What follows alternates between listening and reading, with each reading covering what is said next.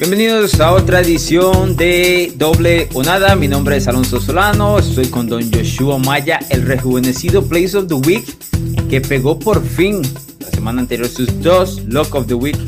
Como él lo anticipó, hay que darle crédito donde, donde está, porque le he dado mucha lata en este último par de meses, así que voy a darle un poquito de crédito de entrada para que así no tenga que mencionarlo en el resto del podcast. Pero bueno, paso a saludar lo que pasa, Joshua. ¿Cómo estás, estimado Aaron Solano? Saludarte bien. Una semana loquísima en la NFL, la verdad, muy, muy, muy loca, con resultados sorprendentes. Eh, finales, la verdad, bastante dramáticos y que nos dejan ya a los Steelers perdiendo el invicto, el único equipo que, que se mantenía sin derrotas. Todos pensábamos que en algún momento iba a llegar incluso en el, en el podcast del, del jueves lo, dijimos ambos, ¿no? Eh, había varios detalles que nos hacía pensar que, que Washington podía dar la sorpresa en, Pittsburgh y así fue. Eh, vamos a, a, platicar de este partido, por supuesto, y las implicaciones que tiene. Y, y aunque falta un partido que, que, se juega hoy, que es el, el Dallas en contra de, de, Baltimore, me parece que empezamos a tener ya un claro panorama con dos equipos ya calificados. De, un lado están los Chiefs y del otro lado están los Saints, con boletos ya asegurados. Y por supuesto, en mi parecer, son los dos equipos favoritos hoy en día para, para jugar en, en febrero el Super Bowl 50. Sí, cosa que todavía en un mes puede cambiar muchísimo, muchísimo escenario y tema de las lesiones, algo que le está pasando a Pittsburgh también al costado defensivo que, que, ya vamos a tocar más adelante. Pero me estabas haciendo antes del podcast una telaraña completa sobre el caso Carson Wentz y los Philadelphia Eagles con el contrato del mariscal de campo, su, pro, su pobre sus pobres actuaciones en los últimos dos, tres meses y lo que eso va a generar para el futuro de Filadelfia. ¿Qué tenés por ahí? Sí, la realidad es que es, es, un tema que va a dar para mucho porque, porque Filadelfia primero hipotecó, hipotecó su, su draft para, para, conseguir a Carson Wentz, ¿no? En, el, en aquel cambio que hizo contra Cleveland. Y, y, al principio Carson Wentz empezó a dar resultados. Lastimosamente se lesiona y, y los Eagles terminan llegando al Super Bowl. Lo ganan con Nick Foles, como todos ya sabemos. Y, de repente nos sorprenden en, en, enero del 2019 los Eagles y le dan un contrato, una extensión de contrato de cuatro años a Carson Wentz hasta el 2024 con 109 millones de dólares garantizados. 109 millones de dólares es la máxima cifra de, de, de, de dinero garantizado en la liga. Y hoy eh, los Eagles tienen un problema grandísimo con Carson Wentz. ¿Por qué? Porque ese dinero garantizado tú no lo, no lo puedes evitar, se lo tienes que pagar de alguna otra, otra manera. Evidentemente, ningún equipo va a tradear por él porque tendría que dar ese contrato. Ningún equipo lo va a hacer. Y Carson Wentz no va a ceder porque pues, es dinero que él tiene. Pero ya lo vimos el, el domingo pasado. Los Eagles sacan a Carson Wentz, meten a Jalen Hurts y están en una encrucijada porque Carson Wentz, si no está en el roster de los Eagles en el 2021, les pega con 60 millones en el tope salarial. 60 millones va a ser el 33%, el tope salarial se estima que esté en 175. Y si no está en el roster en 2022, les pega con 25 millones de dólares. Entonces, ¿cómo vas a hacer tú para futuro teniendo un coreback de 35 millones de dólares que no te sirve para absolutamente nada? El partido de Carson Wentz el domingo en, en Green Bay fue una cosa terrible, dolorosa de ver. Entonces, Filadelfia es uno de los equipos ahorita que peor futuro tienen por esta situación mal manejada, en la que por supuesto derivará, en algún momento se tendrá que ir Pederson y en algún momento tendrán que, que, que, que tener a Carson Wentz, ya sea de regreso, no sé cómo lo puedan hacer, o, o, ponerle un equipo, pero, pero lo de los Eagles sí es un problema serio y severo que tienen y por supuesto yo como general manager me estaría jalando los pelos y no podría dormir con, con esta situación. Lo que me llama la atención es que me parece que te estás despidiendo de, de un posible regreso o de un bounce back de Carson Wentz a futuro. Es que este, to, todo parece que, que, que, el tema de Carson Wentz es, es un problema mental también, ¿no? Eh, el tipo está hundido, ah, seguramente el, el, haber hecho lo que hizo en sus primeras temporadas, haber prácticamente estado en, serias conversaciones para MVP y después lesionarse en una jugada bastante estúpida de su parte, ¿no? Arriesgando el físico. y que su equipo haya llegado al Super Bowl y lo haya ganado y, y, ahora simple y sencillamente no encuentra la manera, creo que es un tema mental del cual no está pudiendo salir él. Capacidad se la vimos, ¿no? Pero evidentemente ahorita trae un peso encima que no se está pudiendo quitar. Entonces, si alguien no le ayuda a salir de eso, el tipo se termina su carrera, evidentemente con una cuenta de banco muy inflada. Y, y, pues a lo mejor está contento con eso, pero, pero sí es un problema tanto para él como para los Eagles muy grande que afectará al futuro de la franquicia por los últimos 5 o 6 años. Sí, yo no, yo no estoy dispuesto a, tomar eso todavía. O sea, no, no estoy dispuesto a despedirme del West. No, no, por, por diferentes situaciones que se han venido dando específicamente en el campamento de los Eagles, Filadelfia ha tenido una terrible suerte este año en la línea ofensiva. Terrible. O sea, inició perdiendo dos de los jugadores más importantes antes de entrar al año y luego ha estado en un calvario en, la, en el intento de protección de Wentz. Eso cambia a cualquier mariscal de campo y eso es, me parece a mí, la raíz de que él se haya visto tan mal. Por supuesto, él no ha jugado bien, es decir, eh, no es necesario que esté forzando tanto balón como lo ha hecho. Me parece que está intentando hacer más de lo que está dentro de sus capacidades en ese momento. Y también el play calling de, de Peterson no, no le ha ayudado mucho. Es un equipo que a veces se olvida de correr el balón y demás. Es decir, Filadelfia en el costado ofensivo este año prácticamente tiene que tirarlo a la basura e intentar reconstruir a sabiendas de que, bien lo dijiste, está atrapado completamente con ese contrato. Entonces yo, yo me atrevo a darle un año más, por lo menos a Wentz, y luego que el equipo después de este 2021 tenga que tomar una decisión de si lo termina cortando por un, me dijiste 25 millones de dólares, si no me equivoco, después del 2021. Entonces ya ahí se pueden plantear, pero este año ya no, no hay manera de hacerlo. Lo cual también me pone a pensar eh, dónde estaba el, pensamiento de la gerencia general a, la hora de tomar a, Jalen Hurts en la segunda ronda, eh, porque si estás atrapado con el mariscal de campo Wentz, eh, que sabemos se lesiona bastante, lo único que se me, me viene a la cabeza es, ok, tengo Hurts ahí por si Wentz se lesiona, pero al ver que tengo este contrato tan enorme, tengo que, tengo que jugar con, con, con, este mariscal de campo, no hay quite. Entonces yo no estoy dispuesto en ese momento a, tirar la toalla, pero él también ha tenido problemas enormes en, la posición de ala abierta, eh, sus Tyrants lesionados y demás. Yo sé que él tiene una gran parte de la culpa, pero no estoy dispuesto en ese momento a darle 100% y decir, ok, se acabó su carrera en Filadelfia por esta y esta razón. Creo que le, voy a dar un año más de, de vida a Carson Wentz, Yeshua. Entonces, Jalen Hurts, haga lo que haga, no, no lo pones. O sea, porque tampoco no se trata de tener 33 millones sentados en tu banca, ¿no? Este, y, y si lo vas a tener sentado en la banca, pues básicamente estirar esos 33 millones.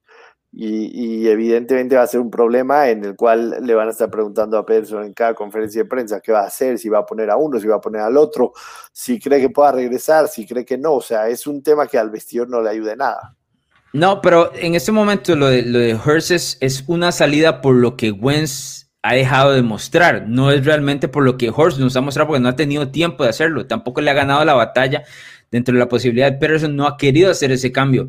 Ok, tuvo un touchdown la semana anterior contra Green Bay en una cuarta y 18 que se vio bastante bien, pero también fue interceptado en alguna ocasión. El equipo tiene el mismo problema, o sea, sea Hurts o sea West va a tener el mismo problema durante todo lo que resta del 2020 y es falta de protección eh, una ofensiva eh, poco anímica que, se nota. Entonces, creo que entrando al 2020 tengo que darle por lo menos el 60-65% de posibilidades de que Wentz va a ser el titular y le dejo la, la, puerta media abierta a Jalen Hurts de que si quiere ganarse el puesto es precisamente eso, tendrá que ganárselo, no se lo puedo dar en, en una bandeja de plata, por así decirlo. Por supuesto, y creo que aquí lo mencionó muy bien, nadie quiere estar en los zapatos de Filadelfia en este momento, pero se trata de volver a reconstruir esa línea ofensiva y tratar de competir en una división que, me parece en los siguientes años, en los siguientes años te, lo va a permitir. Bueno, veremos, pero, pero sí, sí, sí, no pinta nada bonito para, para Filadelfia este problema, siendo sinceros. Sí, estoy, estoy de acuerdo, por lo menos en, esa parte. Eh, el siguiente tema tiene que ver directamente con lo sucedido con los Jets en el juego contra los Las Vegas Raiders. En ese blitz que manda Greg Williams, ahora despedido como coordinador defensivo de Nueva York, y que termina con la anotación de Eric Carr a Henry Rose, que deja a los Jets una vez más como el único equipo sin victorias en este 2020. ¿Qué te deja todo eso? Porque hay una polémica alrededor de, esta llamada y de, de, esa situación de que el equipo de los Raiders gane en la última jugada del encuentro, casi la última jugada del encuentro. Sí, yo lo, yo lo tengo muy claro, ¿no? Eh, esto de, del tanking, entiendo que, que, que, sea un tema recurrente, pero, pero yo, yo siempre lo, lo, lo, he evitado, por lo menos este, confiar en pensar en que exista, porque los jugadores de los Jets están hartos de no poder ganar un solo partido. Se rompieron la cara todo el partido para estar ahí. Eh, los Raiders antes de, antes de esta serie ofensiva que termina con, con el, el Ave María de, de Henry Rocks, tuvieron ocho oportunidades en, en, zona de gol y, y, no pudieron concretarlas. O sea, si, si los Jets en realidad quisieran tanquear y dejarse perder, o el mismo Greg Williams lo hubieran hecho antes, no se hubieran esperado en esa jugada, que, dentro de todo fue circunstancial, porque muchos pensábamos que incluso a los, Jets, a los Raiders no les iba a quedar absolutamente nada de tiempo. Que Williams se equivoca, absolutamente se equivoca Sabemos del historial de Williams como, como coordinador defensivo, con muchas polémicas, muy agresivo, le gusta pegar, le gusta hacer así. Él, él de alguna otra manera pensó que mandando un blitz cero quiere decir vayan todos a, a tratar de, de, de, pegarle a Derek Carr y solamente quedarse con, con, este, con cobertura uno a uno en los tres que estaban. Literalmente mandó a siete y uno se quedó ahí medio, medio bailando, tratando de, de cuidar que, que Carr no saliera de la bolsa. Eh, es, esa fue su estrategia, ¿no? No le salió y, y, y, fue despedido el lunes, pero, pero evidentemente el tema del tanking, la gente tiene que dejar de pensar que un jugador profesional en el que todos los días regresa a ver a su familia va a dejarse perder simple y sencillamente por, para que la, la, franquicia tenga un mejor pick de draft, porque ellos tienen un orgullo, llegan con sus hijos y no quieren darles la cara cuando, cuando perdieron, con sus esposas, con sus padres, con sus parejas. Ellos salen todos los días a entrenar, a ganar partidos y no podemos pensar en eso. Es más, a nadie les asegura que ellos van a seguir en los Jets el próximo año. Y entonces, eso es, esa es la clave. Tendría, ¿no? O sea, ¿qué beneficio tendrían ellos de dejarse perder si a lo mejor tú por perder toda la temporada tus bonos bajan y no vas a estar en los Jets y a lo mejor no vuelves a jugar en la NFL? Entonces, entiendo que existe esa manera de pensar para algunos aficionados de Villamelones o, o, o que le gusta estar en el sillón y que compran cualquier estupidez que oyen en la televisión, pero seamos serios, por Dios, o sea, un jugador que se mata toda una temporada por tratar de ganar cada domingo no puede permitirse hacer eso. Que estuvo mal ejecutada, que estuvo mal pensada, estuvo, pero no podemos pensar así. Sí, eh, yo lo que creo de eso es que también hay que ponerse, eh, por ejemplo, lo que mencionabas en, en, la cabeza de los jugadores. Muchos de estos tipos no tienen su futuro asegurado, están tratando de brincar a otra escuadra o mantenerse en Nueva York para los siguientes años. Y cada jugada que estén en el campo es la posibilidad de que alguno de ellos se lesione. Es decir, no están ahí por una situación donde diga, ok, voy a estar en el campo, me voy a dejar ganar y todo pasa bien el siguiente año, tengo mi contrato. No, eso, la liga no funciona así. Entonces, una no vas a estar arriesgando eh, el físico, la salud, tu futuro, la posibilidad de, encontrar otro equipo eh, estando ahí sin competir. Tenés que competir siempre. Entonces, me parece que esa eh, no es una situación que se ve en la NFL. Ahora, hay una diferencia entre los entrenadores, los jugadores y luego me parece a mí la gerencia general, porque si hay un equipo que está haciendo un tanking deliberado, va directamente desde la gerencia general por la manera en que forma el equipo. Pero luego, entrenadores y jugadores, cuando están eh, toda la semana entrenando, preparando los juegos, están buscando ganar precisamente y ninguno de ellos quiere estar con el estigma de terminar en una temporada 2020 o, o, cualquier temporada 0 y 16, como fue el caso de Cleveland hace un par de años, como fue el caso de Detroit hace más de una década atrás. No quieres ese estigma. Entonces, decir nada más, están dejando ganar por Trevor Lawrence, nadie, ninguno de esos jugadores saben si realmente van a ser compañeros de Trevor Lawrence en el 2021. Entonces, no tiene para mí ningún sentido. Ahora, me parece que para Nueva York le beneficia, por ejemplo, a la hora de despedir a Greg Williams, entiendo por qué lo hacen, se equivocan la jugada, entiendo completamente, pero a Nueva York le beneficia que Adam Gates se mantenga como entrenador en jefe, por lo menos a la gerencia general, precisamente por el hecho de que Gates le resta posibilidades al equipo de victorias, eso hay que decirlo, es uno de los peores entrenadores de la liga, le resta posibilidades de victorias y eso por lo menos a la gerencia le asegura de que el equipo mantenga esa racha negativa y pueda optar por el mejor pick, en este caso el, el mariscal de campo, de campo de Clemson. Totalmente de acuerdo, totalmente. Bien. ¿Algo más, sino para pasar a los duelos de la semana vamos, 13? Vamos a los partidos. De Chicago no voy a hablar, ¿eh? Ni, ni me preguntes, no voy a hablar de Chicago. Ya mandé, Pero ese, ese era el juego con que iniciamos, Joshua. No, Te lo preparé mandé, antes del podcast. Ya mandé la temporada ALV chica. Ya la van. y yo tengo que hablar de los Titans entonces. Sí, pero los Titans van 8-4. Todavía son líderes de la división. Hay que hablar de los Titans. Y sin defensa. Sin defensa. Bueno, Cleveland les pasó por encima. Eh, el fin de semana, eh, Baker Mayfield hizo lo que quiso, especialmente en la primera mitad. El equipo trató de regresar, pero no encontró el tiempo y ya la diferencia era bastante. Eh, yo te puedo decir exactamente qué fue lo que sucedió, pero quiero ver. Venga, venga, venga, No, no, el tema es esto: la defensiva de los Titans es sumamente mala. Es así, es del punto. De, llega al punto del momento donde nos burlábamos de Seattle. Ahí creo que en un podcast hace mucho tiempo te lo dije, está ahí nomás. Quiero, quiero, que, vayas más a fondo. Eh, ¿Qué está haciendo mala defensa? Es la secundaria, es la falta de presión al coreback, es la falta de una buena preparación del partido. ¿Qué es lo malo de la defensa de los Titans? La defensiva de los Titans no presiona al mariscal de campo. El año pasado lo hacía, perdió un par de piezas importantes que no pudieron eh, reemplazar. Una de esas, Gerald Casey, que se fue en séptima ronda hacia Denver y presionaba por el centro. Se suponía que Simmons, que es el, uno de los jugadores jóvenes del equipo, iba a tener la misma presión y no lo ha logrado. Luego eh, le ofrecieron ese montón de dinero a Jadon Clowney, eh, básicamente en desesperación, a sabiendas de que el equipo le hacía falta pass rush. Clowney no presiona, no, no encuentra sacks y no ha jugado y está fuera el resto de la temporada por por lesión. Se perdió el mejor linebacker por lesión, que es Jayon Brown, hace un par de semanas. Entonces la línea linebackers está completamente perdida por el centro. Y a todo esto, la unidad defensiva o la parte de la defensa que está todavía más perdida que el resto es precisamente la secundaria, porque no encuentra eh, forma. Dean Pease, que era el coordinador defensivo, se termina retirando en temporada baja y queda completamente huérfano a la defensiva de los Titans.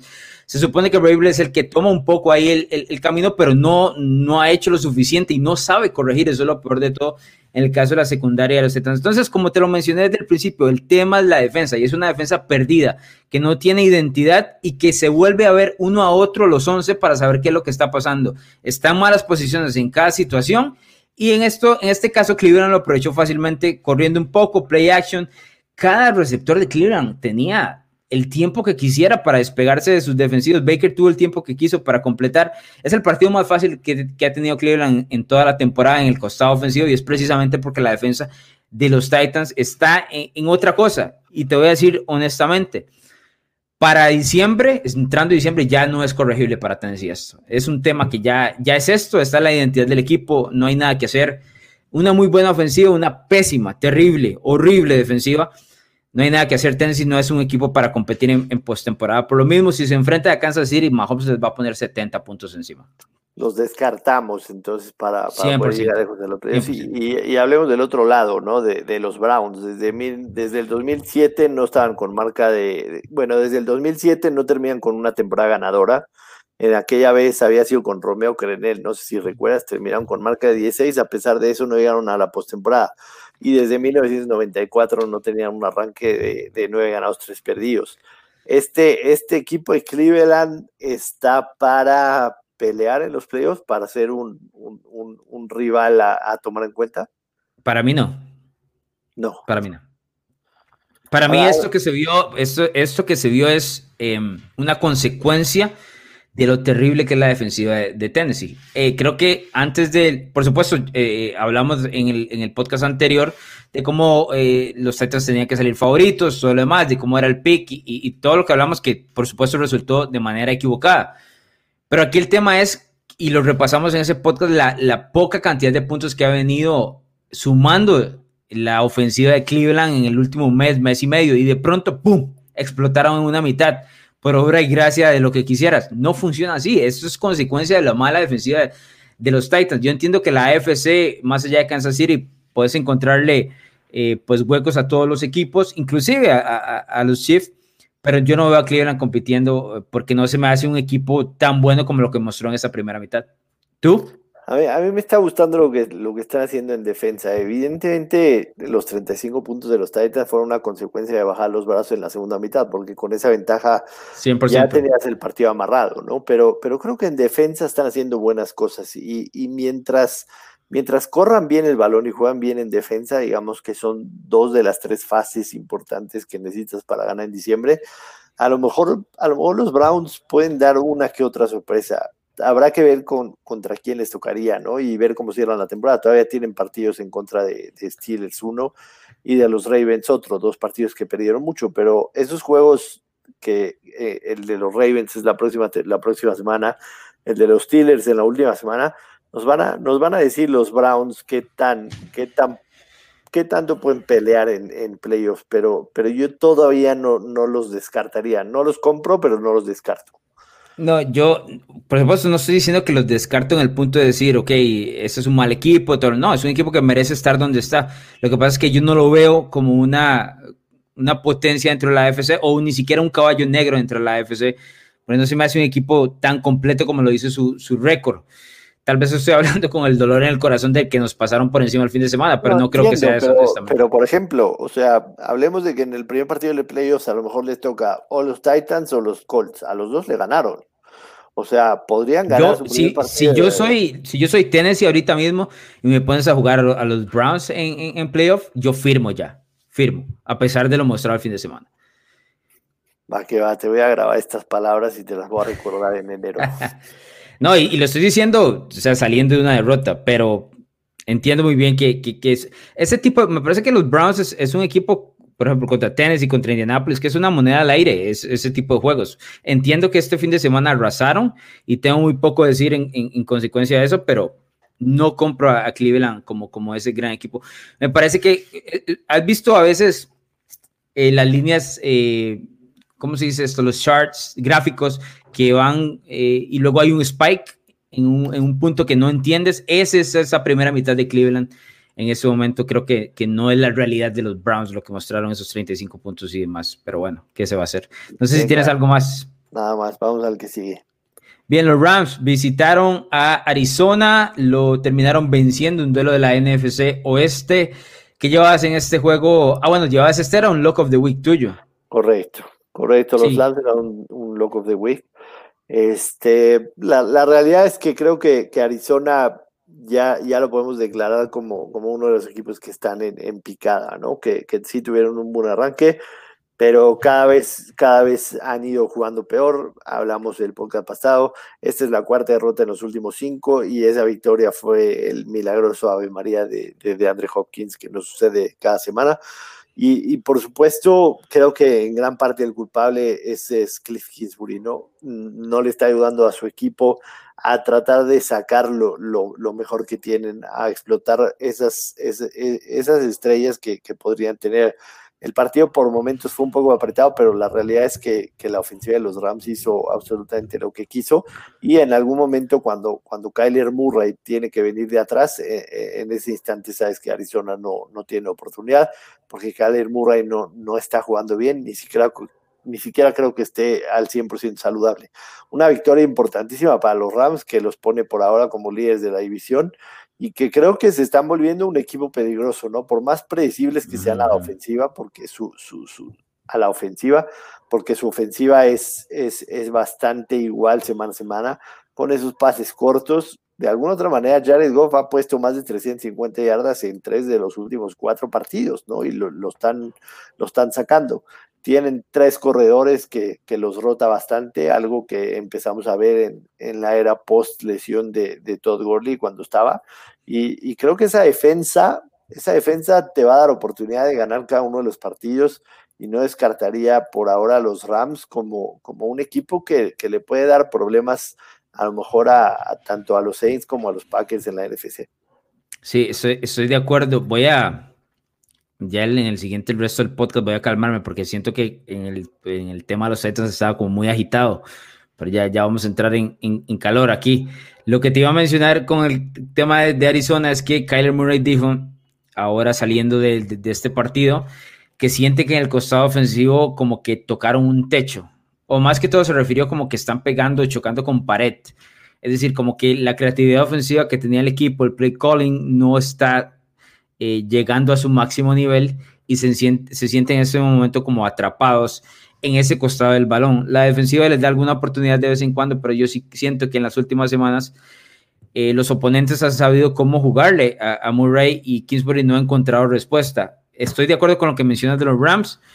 aunque con lo que le dejo ahí a los Rams siempre como, ese punto, ese asterisco o este signo de pregunta siempre es que a veces vemos un Jared Goff que se va al carajo todo, ¿verdad? Y que echa todo el esfuerzo del equipo atrás porque no, no está en su mejor día. Entonces, si encontramos un Goff medianamente bueno, creo que el equipo tiene una posibilidad dentro de una NFC que, que está completamente abierta, pero siempre depende de, Goff porque me parece que el resto de las, de las piezas están en el lugar correcto, incluido el coaching, incluido la defensa, incluido sus receptores y el juego por tierra. El mariscal de campo en este caso es el eslabón más débil del equipo, eh, especialmente porque no muestra siempre la misma solidez semana a semana. Pero, pero sí, comparto contigo que los Rams se están volviendo muy peligrosos entrando a enero. Sí, totalmente de acuerdo. Es un, es un equipo que, que que tiene las armas de los dos lados del balón para, para pelearle tanto a Green Bay como, como a los Saints, me parece. Bien, hace un, creo que un par de semanas me preguntaste y me dejaste con la duda de cuál era el equipo que iba a ganar la NFC este. Tomé unos cuantos segundos y te respondí los Giants, sin mucha convicción, tengo que mencionarlo. Ahora los Giants están en, completa batalla con Washington para ganar esta división y yo creo que esa victoria en Seattle se la sacaron de la manga de una manera impresionante, 17-12, especialmente en el costado defensivo a la hora de frenar a esa ofensiva de los Seahawks. ¿Qué te deja este juego y esta victoria de Nueva York? Sí, por supuesto, una de las sorpresas más grandes de, la temporada, ¿no? En, las apuestas estaba favorecido Seattle por más de 10 puntos, tomando en cuenta sobre todo que, que no iba a jugar Daniel Jones, iba a ser Colt McCoy, entonces Seattle venía de empezar a mejorar en, cuestión defensiva y, a pesar de que los Giants venían con tres juegos eh, ganados de manera consecutiva, no terminábamos por, por comprarlos, menos con, el tema de, Daniel Jones, ¿no? Decías, Colt McCoy eh, será difícil eh, jugando en Seattle, pero juegan un gran partido, hay que decirlo, los Giants juegan muy buena defensa, están cada vez mejor, me parece que Joe George está haciendo un muy buen trabajo, eh, son de esos eh, coaches que vienen del, árbol de, Bill Belichick, ¿no? Y, desde que él llegó, él dijo, aquí vamos a imponer mucha disciplina y vamos a ser este, fuertes y, algo tipo militarizado, que de alguna otra manera le está dando resultados. Yo no sé si a, largo plazo también va a ser, pero por ahora se está empezando a notar por lo menos una cara diferente con, con estos Giants. En caso de que los Giants se cumpla tu pronóstico y, terminen ganando la, división, serían el primer equipo en toda la historia de la NFL con iniciar 1-7 y terminar eh, la temporada pasando a playoffs. Claro que no lo harían si, estarían en otra división, ¿no? Tendrían que, ganar todos sus partidos restantes, pero, pero tiene mucho mérito lo, que están haciendo, sobre todo porque perdieron en las primeras semanas a, Barkley y ahora están jugando sin Daniel Jones y, esas dos victorias en contra de Washington en la temporada les dan esa ventaja contra, contra el equipo directo que es Washington, que también saca una, una victoria impresionante en, Pittsburgh. Y, va a ser una muy buena batalla entre estos dos. Yo, yo sinceramente creo que estos, estos gigantes sí le pueden dar un susto a cualquiera, pero también hay que decirlo, Seattle viene, viene a la baja, Russell Wilson no está jugando bien, de repente tiene un par de partidos que mejora, y, lo hablábamos al principio de la temporada, es una locura pensar que Russell Wilson no, va, no tenga ni un solo voto de, MVP en, su carrera y esta temporada tampoco lo va a tener. Los perdió en, las últimas semanas en el partido contra Buffalo, en el partido en contra de los Rams. Después le gana a Arizona y a Filadelfia, que sabemos que, que son equipos que tampoco no están bien. Y ahora viene esta derrota con los gigantes en la que Russell Wilson de repente lo vemos como, como un jugador, un coreback que, que, no siempre puede hacer esa magia de, venir de atrás. Sobre todo con esa línea ofensiva, ¿no? Cuando Seattle se enfrente a una buena defensa y que presionen a Russell Wilson, será difícil que Seattle gane. Una derrota costosa, la primera en casa que tienen en la temporada y que yo creo que al final de cuentas los va a mandar a un, lugar de comodín y no como líder de la división y ahí va a estar muy difícil que, puedan ganarle a uno de los líderes divisionales en la primera ronda. Sí, un par de curiosidades de este juego. Eh, McCoy lanzó para 105 yardas nada más, ¿verdad? Que es poquísimo. Eh, en este caso, eh, bueno, algo similar a lo que hizo. No vamos a hablar de ese partido, pero por ejemplo, en el caso de New England contra los Chargers, que cuando Cam Newton lanza 69 yardas y termina ganando por 45. Yo creo que ese 45 y 0 es la gran diferencia entre Bill Belichick y Antonelín. Nada más quería dejar ese comentario ahí. Y luego que el equipo de los, de los Giants lo que realmente hicieron fueron correr el balón, 190 yardas por tierra. Además que capturaron a, Russell Wilson en cinco ocasiones. Pero donde me llama más la atención es que a veces esto las estadísticas no lo dicen, pero los Giants detienen al equipo de Seattle en, momentos claves, en situaciones claves, incluyendo dos oportunidades de en cuarta, donde el equipo de, de los Seahawks no puede avanzar el balón, ya una de esas al final desesperadas. Eso termina siendo, a pesar de que no salen en las estadísticas como pérdidas de balón, son precisamente eso, turnover and downs. Turnovers, claro. Exacto, que hay que, que hay que registrar y creo que por ahí es donde terminan los Giants pegándole, en, este caso a la presión le llegó a Wilson y dejar a, los Seahawks en casa en 12 puntos me parece una grandísima actuación de la defensa de Nueva York. Eh, el equipo está creciendo, como lo dijiste, pero esta división es, es sumamente rara. Eh, yo, Josh ha hecho buen trabajo, repito lo que, lo que estás mencionando básicamente, pero, pero sí, es de las si no hubiese sido por Washington en Pittsburgh, me parece que esta es la, la victoria más impresionante de la semana. Sí, de acuerdo. Los, los, Giants ganaron con defensa, con posición de campo y por supuesto un buen juego terrestre. Wayne Galman lo está haciendo bien, hay que decirlo. 135 eh, yardas por tierra y además un, un, par de recepciones también con buen yardaje y, será una fórmula que, con esta tendrán que seguir, ¿no? Lo, hemos hablado muchas veces, Daniel Jones eh, podrá ser un, un coreba con talento, pero, pero su problema siempre han sido los turnovers y si, y si, y si los evita de alguna otra manera, va a ser un equipo que, que te va a dar problemas para, para ganarles fácil. Sí, pasemos al siguiente, que es precisamente el duelo del lunes eh, por la tarde, la victoria de Washington-Pittsburgh, algo que mencionábamos en el podcast anterior, la posibilidad de ello. De hecho, tomamos, bueno, yo tomé a Washington más siete y medio en un parlay y, lo termino cobrando junto con un par de jugadas ahí con Buffalo. Eh, ¿Qué te dejó este juego? Porque los Pittsburgh Steelers iban ganando 14 a 0 y parecía que, el partido se les escapaba, en este caso el equipo de Washington en la primera mitad. Sí, un, partido raro, evidentemente, este, eh, veía una, una estadística el día de ayer, los Steelers con, desde la era de, Big Ben, con un partido que tenían ventaja de 14, de 14 puntos, solo, solo habían perdido una vez, ¿no? No, no, no habían perdido más. También este, Washington eh, venciendo a un equipo a estas alturas de la temporada, un equipo invicto, es, es la primera vez en la historia eh, cuando están abajo de, de 10 puntos.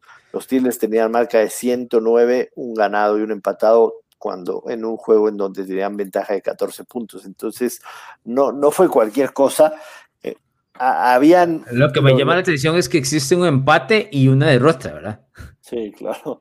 Este, habían circunstancias que les platicamos, ¿no? Los Steelers tuvieron la mitad de descanso que tuvo Washington para este partido y me parece que en la segunda parte se fue, se, se notó, perdón.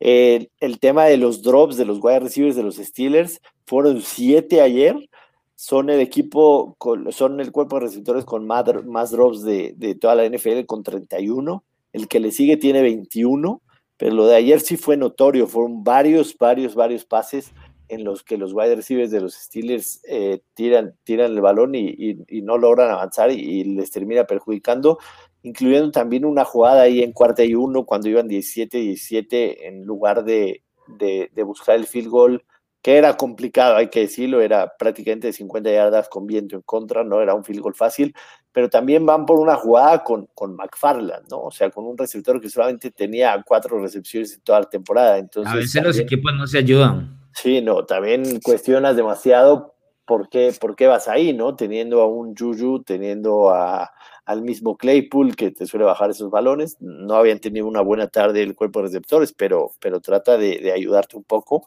Y, Washington hace lo, que tiene que hacer, jugar defensa, presionar. Una jugada defensiva es la que termina definiendo el partido con esa intercepción de Bostic. Y me parece que este equipo de Washington empieza a tomar una, una grandísima identidad, ¿no? Con, con Ron Rivera y, lo hemos venido hablando. Eh, es, un equipo que tiene demasiado talento. Esos cuatro frontales son cuatro primeras elecciones del draft que están empezando a, dar frutos. Y, y por supuesto, un equipo que no va a ser fácil de, vencer, sobre todo con un Alex Smith con, jugando con experiencia. Es, es, un chavo que me podrás decir lo que quieras, pero, pero a San Francisco le dio otra cara. hasta que pasó lo que pasó con, con Kaepernick y después se fue a Kansas City y con Kansas City lo llevó a los playoffs todas las temporadas que estuvo ahí.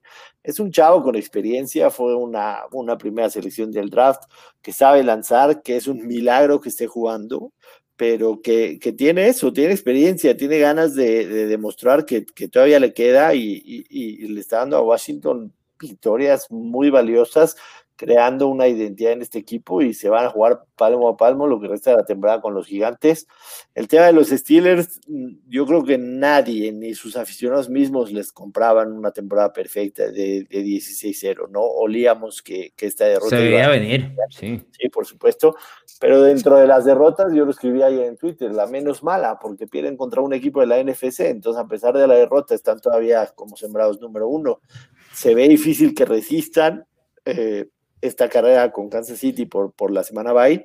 Eso es lo que te iba a mencionar, porque yo vi, yo vi tu tweet y sí tiene razón y tiene mucha, mucha lógica, pero ahora se les complica porque es en un partido que no debían perder, a sabiendas de que todavía les queda Buffalo Indianapolis y ya están empatados con Kansas City. Ese es el escenario que a mí me parece que, que complica ahora a los Steelers, una pérdida, una derrota que, que honestamente tal vez no estaba dentro del presupuesto de sus aficionados y el mismo entrenador. Sí, ahora ya no tienes margen de error, porque si me pones eh, a, Kansas City, a Pittsburgh, iniciando una carrera a Pittsburgh con un metro adelante nada más, este, voy con Kansas City, sinceramente. Sí, el equipo de los Chiefs todavía tiene una visita a New Orleans, que podría ser eh, complicados para ellos. En, este caso, bueno, tiene que ir a Miami la próxima semana, que, que como están jugando los Dolphins no va a ser sencillo para Kansas City, pero que por supuesto sale como favorito. Pero donde yo sí veo es que los Steelers creo que lo mencionamos antes, si tenía una oportunidad de alcanzar el Super Bowl, su camino ideal era recibiendo toda la postemporada en casa, más allá de que no hubiese aficionados, era ese el camino. Tener que ir a Arrowhead en enero, aunque no haya aficionados y lo que quieras, a tener que vencer a, los Chiefs es, es, otra cosa. Muy exacto. Entonces, esa derrota contra Washington no tiene su peso inmediato, pero podría tenerlo en dos, tres semanas. Correcto, totalmente de acuerdo. Algo más sobre este duelo. Decía Mike Tomlin que eh, ya el equipo puede descansar de tanta bulla de, ese tema de, estar invictos. Yo creo que los equipos los termina pesando, especialmente en diciembre y noviembre, donde ya las preguntas son recurrentes sobre eso. ¿Vas a terminar invicto? ¿Quieres terminar invicto? Sí, ¿no? respondió en la semana, dijo, nosotros no estamos buscando temporadas invictas, estamos buscando campeonatos. Es una realidad que pesa, pero digo, no hay que ser tampoco este, muy tontos para entender que cualquier jugador prefiere ganar una temporada invicta coronándolo con el Super Bowl, ¿no? O sea, pasar la historia como, como un equipo invicto, todos lo quieren, aunque te va creando una olla de presión y, y, a lo mejor, como varios dicen ahí, que explote antes a que explote en enero. Entiendo ese punto, pero cuando tienes la semana va en juego, entonces también pues prefieres que no explote ahorita y que tampoco explote en enero. Sí, Sí. Buffalo venció a San Francisco, un duelo que tuvo a Josh Allen lanzando cuatro touchdowns y con una ofensiva intratable de los Bills. ¿Qué te dejó ese juego? Me, sorprendió demasiado eh, eh, Josh Allen, ¿no? Eh, creo que, que da, da, una muestra de, de, la capacidad que tiene cuando, este, cuando juega concentrado, sin, sin errores. También, por supuesto, esta secundaria de San Francisco eh, creo que, que sí viene un poco, un poco a la baja. No había iniciado tan mal. La temporada pasada fue la mejor en contra del pase. Y, al principio de la temporada, Jason Berret estaba siendo uno de los mejores eh, secundarios de la liga, pero, pero ya se terminan por, por doblar ayer. Le permiten cuatro pases de anotación a Josh Allen. Dos de ellos, el receptor realmente solo, eh, en camino a las diagonales. 375 yardas, 32 completos de 40, una actuación absolutamente redonda de, Josh Allen, aunque tuvo un fumble por ahí y, otro que no perdió, pero, pero ayer vimos a la mejor versión de, Josh Allen, sin duda alguna, que, que, nos hace pensar en que, en que estos Bills jugando así, jugando así, pueden, pueden darle problema a, que, a quien tú me digas, ¿no? Porque, porque poniéndote 34 puntos de esa manera no, no es sencillo. Por supuesto, el tema de Stephon Diggs le cae de maravilla a este equipo. Vale la pena el, el trade que, que, hayan hecho sin, sin duda alguna, aunque con ese draft pick Minnesota también selecciona a Justin Jefferson. Entonces es, es, es un win-win para, para, para ambos.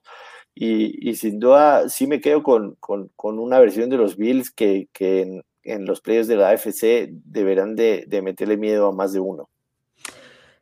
Tenemos a Buffalo y tenemos a Cleveland con marca de 9 y 3. ¿A cuál de los dos compras más? No, a Buffalo. ¿Sí? A Buffalo, sí.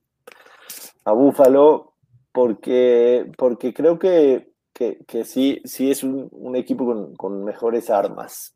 Eh, no, no hay tanta diferencia, ¿eh? No, hay tanta diferencia. Me aventaste esta pregunta muy, muy al calor, pero pero, no, bueno, pero así, así me las traes todas las semanas. Lo que pasa es que, lo que pasa es que te voy a decir, o sea, yo, yo lo escribí ayer eh, en, un simple tweet, o sea, en, en, diciembre, tanto los Browns como los Bills con marca de 9-3, todavía subconscientemente no lo, no lo asimilamos, ¿no? Subconscientemente nos cuesta asimilarlo. Dos, dos equipos que, que, que, las dos décadas pasadas eh, eh, los veías a estas alturas de la temporada con marca de 3 y 9 y, no lo, contrario.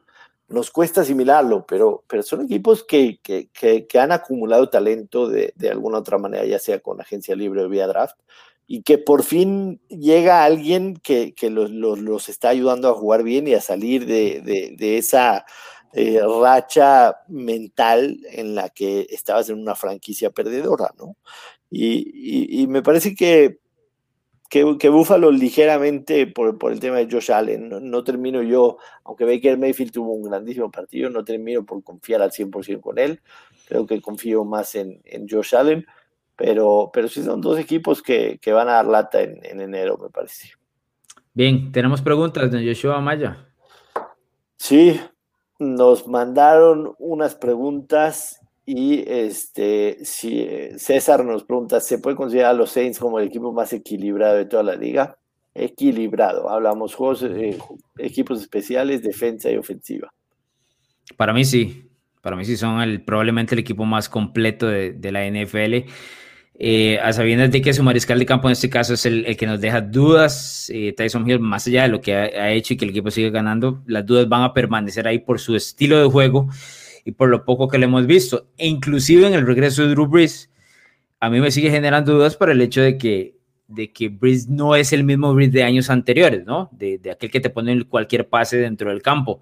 Ahora, yo creo que lo que más restringe al equipo de New Orleans de aquí a, futuro es los fantasmas que hemos visto en los, en los, últimos tres años, que nada tienen que ver con este año, ¿ah? eso hay que dejarlo muy claro, pero es esa imagen recurrente del equipo siendo eliminado en rondas tempranas, eh, creo que se mantiene dentro de la cabeza de uno a la hora de hacer algún tipo de análisis, a pesar de que, como te digo, no tiene nada que ver con el 2020. ¿Tú qué dices? ¿Es el más equilibrado o no? Yo sí, y hay una estadística que, que, puede confirmar eso. los últimos dos temporadas, la pasada y esta, los Saints tienen marca de 8-0 jugando con el, con el, con el coreback suplente sin Drew en los controles.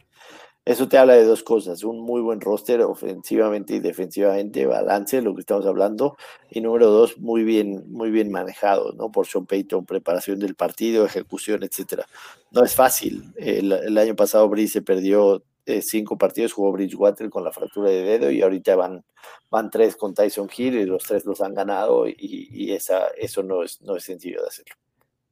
¿Tenés otra pregunta? Sí, nos escribe José, me parece, eh, en su opinión, hasta dónde llegarán los Raiders esta temporada y qué futuro de, como mariscal de campo le ven a, a Derek Carr.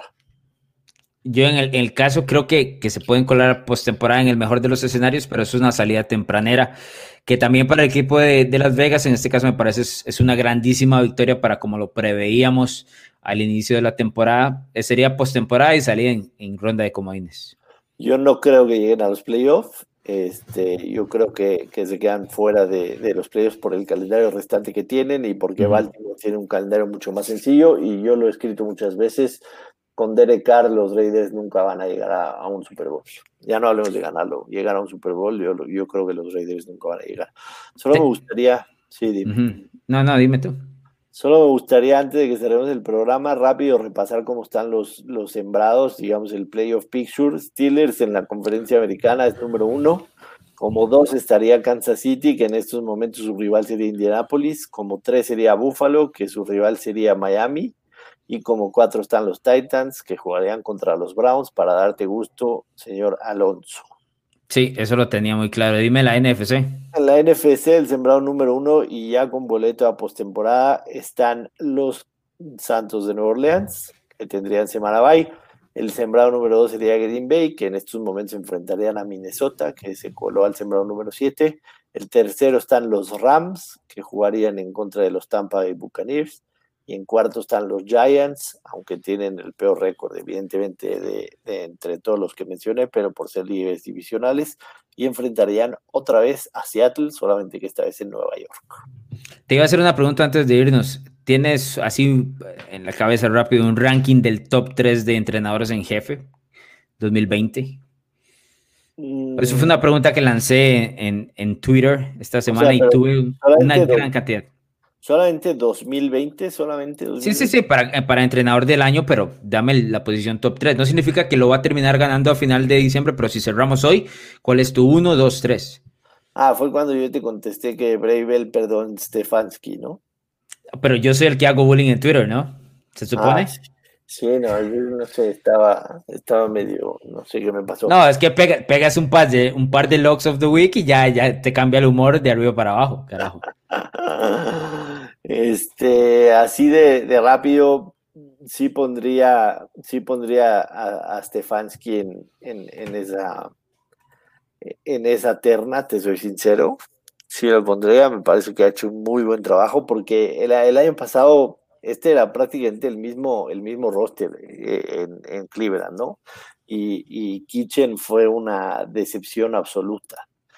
Entonces, Sí pondría quizá a, Stefanski por ahí. Eh, me gusta también lo que ha hecho, a pesar de todo, Mike Tomlin. Me gusta, no, lo, no lo descartaría para nada. Y por supuesto, lo de Sean Payton es, es loable, es plausible. Te doy mis tres. Número tres, Kyle Shanahan. Número dos, Bill Belichick. Número uno, Sean Payton. Esos son mis tres me gustan. Va a ser, va a ser una, una, decisión complicada y creo que no está nada definida. El tema del MVP lo veo, lo veo bastante definido ya y, debe ser Mahomes. Eh, empieza a sonar, empieza a sonar bulla por Rogers, ¿no? Y un poquito ahí atrás Josh Allen. Sí, pero, pero creo que creo que Mahomes lo, lo, debe ganar. Pero esta del, del coach del año está muy abierta y me parece que le quedan cuatro semanas para que se defina. Nos vamos, Yeshua. Un abrazo, estimado, que la gente se suscriba, nos comente, que lo recomiende. Y por supuesto, el jueves estamos con la previa de la semana 14 ya de la NFL. Quedan cuatro partidos en las que se, diferenciarán los pretendientes de los contendientes. Recuerden seguir a Joshua Maya como arroba Place of a mí como arroba Don Alonso. Nos escuchamos el próximo jueves.